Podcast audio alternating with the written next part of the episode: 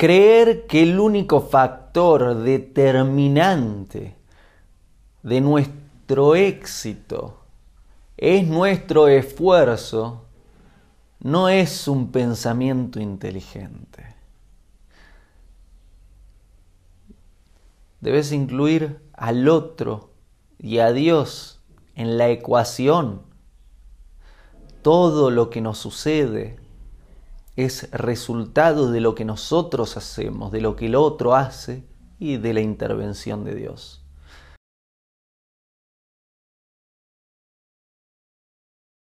Hago esta rápida pausa comercial para agradecerte por oír mi podcast y pedirte que si te gusta lo recomiendes.